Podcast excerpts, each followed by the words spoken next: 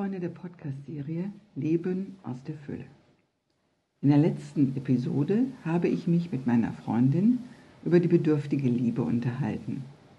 Heute geht es um die Stufen der Liebe. Je nachdem, wo wir uns auf der Stufenleiter des Wachstums befinden, hat Liebe eine unterschiedliche Bedeutung. Diese Stufen des Wachstums und der Liebe habe ich in meinem Buch Prinzip Lebensfreude ausführlich dargestellt. Sie können dieses Buch über meine Webseite www.ulla-sebastian.de bestellen. Ich referiere und zitiere im Folgenden aus diesem Buch. Ich beginne mit der körperlichen Ebene. Hier ist Liebe in ihrer positiven Form die Befriedigung vieler vitaler sinnlicher Bedürfnisse und Ausdruck körperlicher Lust und Lebenskraft auf der Basis einer intimen Verbundenheit. Wenn dieses physische Wohlergehen gestört ist, wird Liebe zu Sexsucht oder sexueller Abhängigkeit. Dann wird der andere zum Objekt der Bedürfnisbefriedigung. Auf der nächsten Stufe, der Ebene des persönlichen Wohlergehens, geht es darum, uns selber so anzunehmen und zu lieben, wie wir sind, mit all unseren Stärken und Schwächen. Selbstliebe in ihrer positiven Qualität erlaubt uns, uns ganz und vollständig zu fühlen sodass wir den anderen nicht für unsere Selbstbestätigung brauchen. Im Gegenteil, aus der eigenen Fülle heraus geben wir Liebe, statt sie zu erwarten. Wenn Sie Ihren eigenen Wert nicht kennen oder schätzen, machen Sie sich abhängig von der Zuwendung und der Liebe anderer. Sie brauchen andere, um sich aufzufüllen.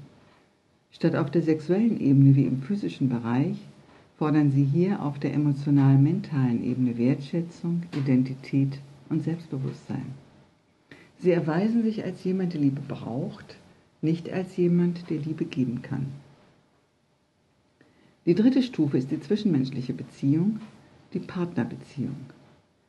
Wenn Sie sich Ihres eigenen Wertes nicht sicher sind, suchen Sie nach jemandem, der Sie ergänzt, Sie in Ihrem Selbstwert stabilisiert und Ihre Bedürfnisse befriedigt. Nach dem Gesetz der Anziehung verlieben Sie sich in jemanden, der genau das Gleiche sucht. Das Dilemma ist, dass zwei abhängige Menschen, die sich aufgrund ihrer Bedürftigkeit finden, nicht in der Lage sind, die Bedürfnisse des anderen zu erfüllen. Sie hängen aneinander wie zwei Kletten, ohne dass sie sich die Nahrung geben, derer sie so sehr bedürfen. Die Frustration der Nichterfüllung führt zu Zorn und Hass. Manche bleiben diesem Wechselspiel von Liebe und Hass ein Leben lang verhaftet. Andere lösen sich und ziehen weiter auf der Suche nach einem besseren Ersatz. Gewöhnlich endet der Tausch in dem gleichen Drama, wenn sie sich weigern, ihr Potenzial zu entfalten. Haben Sie auf der persönlichen Ebene zu sich gefunden und kennen Sie Ihren Wert, erkennen Sie auch den anderen in seinem Wert und nehmen ihn an. Da Sie sich selbst genug sind, braucht sich der andere nicht für Sie zu verändern. Im Gegenteil. Sie unterstützen ihn darin, sein eigenes Potenzial zu entfalten. Sie stehen zurück, wenn dies erforderlich ist, oder Sie setzen sich für ihn ein. Sie teilen ihre Stärken und Schwächen offen, zeigen sich verletzlich und fördern so Tiefe und Intimität Begegnung. Das Ja zum anderen ist eine verbindliche Entscheidung, die ihm die Sicherheit gibt, Krisen gemeinsam zu überstehen. Die Beziehung ist ein Instrument gemeinsamen Wachstens und Wachstum bedeutet Ungleichzeitigkeiten. Diese Ungleichzeitigkeiten gefährden jedoch diese Beziehung nicht, sondern setzen das Potenzial für kreative Lösungen frei. Die Fähigkeit zur intimen Begegnung, zur offenen und ehrlichen Auseinandersetzung bildet den Kern für die Zusammenarbeit mit größeren Kreisen von Menschen. Der Blick erweitert sich auf der sozialen Ebene, von der Keimzelle der Paarbeziehung oder Familie hin zu den sozialen Ordnungen, die das soziale Wohlergehen aller fördern. Sie stärken ihre Nachbarschaft, ihren Arbeitsplatz oder Organisationen, denen sie sich angeschlossen haben – durch ihre Fähigkeiten, ihr Engagement oder ihre Liebe. Gemeinsam arbeiten sie auf Ziele hin, die der Erhaltung des Lebens und dem Gemeinwohl dienen. Da sie ihren Wert und ihre Ziele kennen, treffen sie, wenn nötig, Entscheidungen alleine oder wirken mit anderen in Teamgeist und Kooperation zusammen. Auf dieser Ebene verstehen sie das Prinzip der Synergie, dieses gewisse Extra an Kraft und Geist, das die Einzelnen verbindet und sie zugleich über ihre persönlichen Interessen hinaushebt. Synergie heißt, dass sie ihre Kräfte zum Besten aller einsetzen und zugleich von dieser Kraft getragen werden. Auf dieser Ebene sorgen sie verantwortlich dafür, dass die Ressourcen angemessen genutzt und Entscheidungen nach Sachkompetenz und nicht nach hierarchisch-bürokratischer Struktur getroffen werden. Sie sind offen für neue Entwicklungen, tun, was nötig ist, werfen Irreparables über Bord, erschaffen Neues und dienen dem Leben in seinen größeren Zusammenhängen. Bedeutet Liebe für Sie, dass der andere Sie bemuttern und beschützen soll, suchen Sie auch auf der Ebene der Gemeinschaft nach einer Gruppe, die solche Bedürfnisse erfüllt. Dies umso mehr, wenn es Ihnen nicht gelungen ist, diese Bedürfnisse innerhalb einer Zweierbeziehung zu befriedigen. Die Gemeinschaft wird zum Mutterersatz.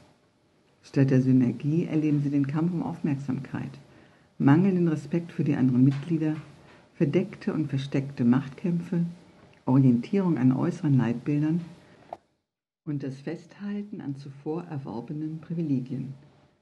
Die romantische Liebe der Zweierbeziehung wird in einer solchen Konstellation zur idealisierten Gemeinschaftsideologie.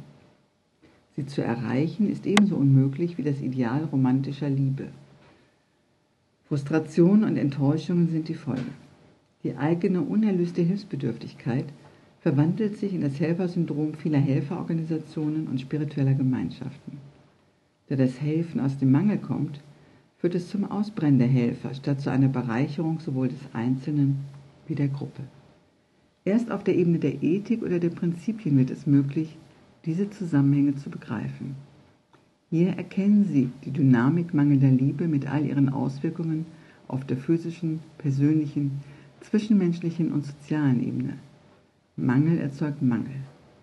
Solange sie in einem Zustand der bedürftigen Liebe verweilen, bleibt das Bedürfnis auf allen vier Ebenen letztlich unerfüllt. Erst wenn sie anfangen, Liebe zu geben, statt sie zu fordern, kehrt Liebe zurück. Der Schlüssel dazu ist der Sprung vom Helfen zum Dienen. Helfen ist eine Position der Überlegenheit, Dienen ist Demut.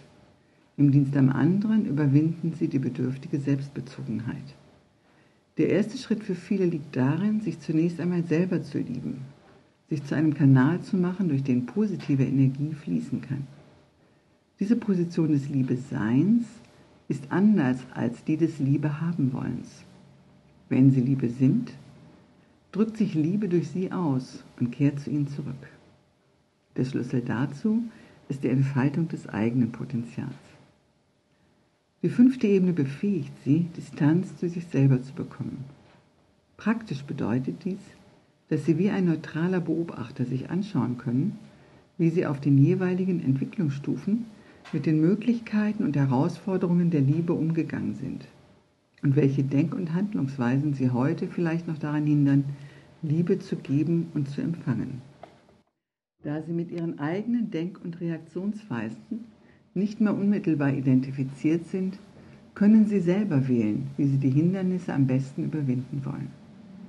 Wenn Ihr Partner beispielsweise mehr Raum für sich möchte, reagieren Sie nicht einfach mit Verlustängsten und dem Festhalten des Partners, sondern Sie beobachten, welche Reaktionen in ihnen ablaufen und sie nutzen ihre Kompetenz, um andere Formen des Umgangs mit solchen Situationen zu entwickeln.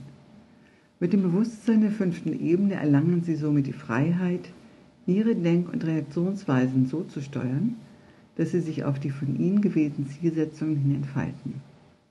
Wenn sie all das, was sie auf all den Stufen gelernt haben, integrieren und zu einer Verkörperung der Liebe werden, weitet sie sich von alleine auf alle Menschen aus. Dieses Gefühl der universellen Liebe ist das große Gefühl des Mitgefühls, von dem Buddha sprach. Es ist der Wunsch, das Leiden der Menschen zu erleichtern und sie aus ihrem Leiden letztendlich durch Erkenntnis der vergänglichen Natur dieser Welt herauszuführen. Keine dieser Stufen ist besser oder schlechter als die andere. Sie haben alle ihren Wert und wir können nur entlang dieser Stufen wachsen. Wichtig ist, dass wir lernen, uns mit dem gut zu fühlen, wo wir stehen und diese Stufe differenziert und voll zu leben. Dann bewegt uns das Leben von alleine auf die nächste Stufe des Wachstums zu. Mit dieser Perspektive unterbreche ich die Podcast-Serie, da ich für einige Zeit verreist bin. Mehr dazu können Sie in meinem E-Buch Prinzip Lebensfreude auf meiner Webseite www.ulla-sebastian.de nachlesen. Sie können das Buch auch dort bestellen. Ich wünsche Ihnen eine besinnliche und liebevolle Weihnachtszeit und ein stabiles und sicheres Jahr 2009. Mit den besten Wünschen, Ulla Sebastian.